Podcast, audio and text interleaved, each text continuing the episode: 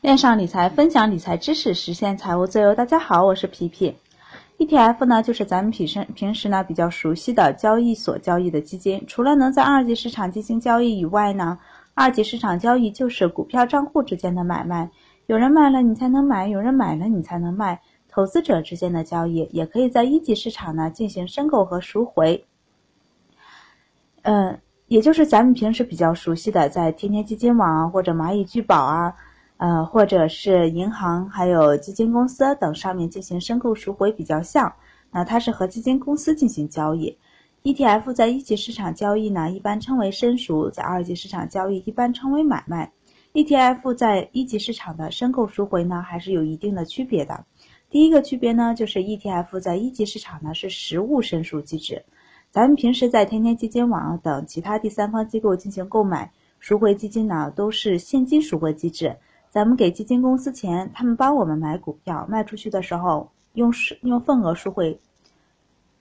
实物赎回机制呢，就是比如投资者是呃，比如投资的是一八零 ETF，每个交易日开盘呢都会发布申购赎回清单，我们就按比例去买一篮子的股票，然后用这些股票进行申购来换回份额。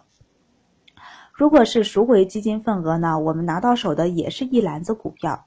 第二个呢是 ETF 的申购和赎回呢，呃门槛比较高，一级市场的申购呢至少要一百万份起购，比如现在上证五零 ETF 是两元多一份，那就需要两百多万元，赎回呢也是一样的，一般大资金会选择用这种方式持仓 ETF 基金，二级市场上的交易呢不够活跃，那交易量上不去，大资金呢很难一下子买入，就会选择在一级市场申赎。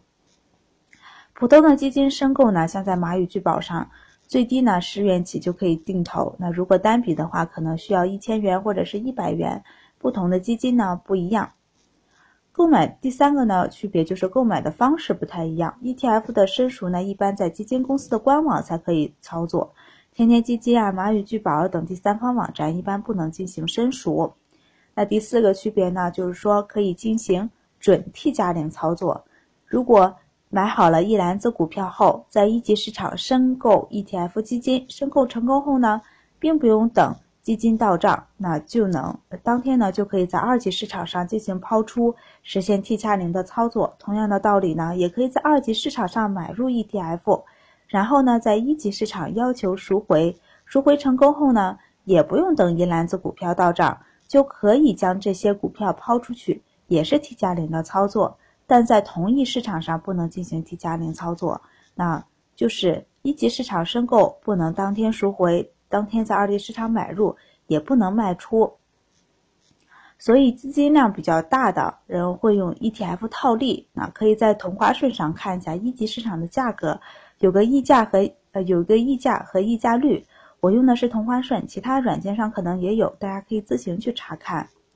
比如上图的五零 ETF 是两块。三毛七三，二点三七三。那一级市场的申购价格呢？也就是基金的净值大概就是二点三七三加点加上零点零零四等于二点三七七。那折价或者是溢价率呢？是等于二级市场的价格减去申购赎回参考的净值，比上申购赎回参考净值再乘以百分之百。当基金的净值呢和市场的交易价格偏离较大的时候，可以通过一级市场和二级市场的跨越获得差价购买、差价收益、收益套利。呃，溢价溢价套利操作呢，就是当市场价格呢高于基金单位净值时，二级市场买入一篮子股票，啊，再用这些股票于一级市场向基金公司申购 ETF，低于买入 ETF。低价买入 ETF，在于在于二级市场上高价卖出 ETF，折价操作呢，就是在二级市场上交易价格低于其份额净值时，在二级市场呢低价买进 ETF，然后在一级市场按照净值赎回份额，换回一篮子股票，在于二级市场上卖掉股票，套利收益大概就是。基金二级市场的价格减去基金单位净值，然后乘以单位净值基金份额数量，然后再减去申购基金的份份额以及卖出股票申购基金的费用以及卖出股票的交易费用。那这些呢，佣金呢？如果佣金和申购赎回的费用能谈的比较低的话，那收益就比较可观。那上面这一段呢，可能有点绕，大家还是看那个文字说明可能比较清楚一些。这样的操作呢，对资金量比较少的人来说不太合适。一是呢，申购门槛比较高；二是呢，如果用套利的软件的话会比较麻烦；如果不用套利软件的话会比较麻烦。操作要快，而且要经常盯盘。而市面上这种套利软件呢，成本也比较高。那这种呢，呃，以大博小的投资方式呢，不太适合小资金量的投资者。除了上述的套利，我们可以做二级市场 ETF 的交易，来享受指数上涨带来的收益。它的好处呢，是一是呢，费用要相对便宜。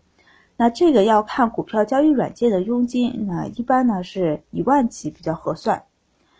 二呢是实时交易，三呢就是基金的。现金储备相对要比场外的基金，呃，现金储存现金储备呢较少，那更多的资金呢配置到指数跟踪指数里的股票，跟踪指数的误差呢相对小一些。咱们来举例看一下华夏五零 ETF 和易方达上证五零，华夏的股票占比要相对高一些。那在在之前的文章也说过场外基金和场内基金的区别。忘记，如果忘记了，可以回顾一下。今天就分享到这儿，欢迎大家关注微信公众号“皮皮爱理爱财”，一起讨论分享，一起成长。投资的道路上不独来独往。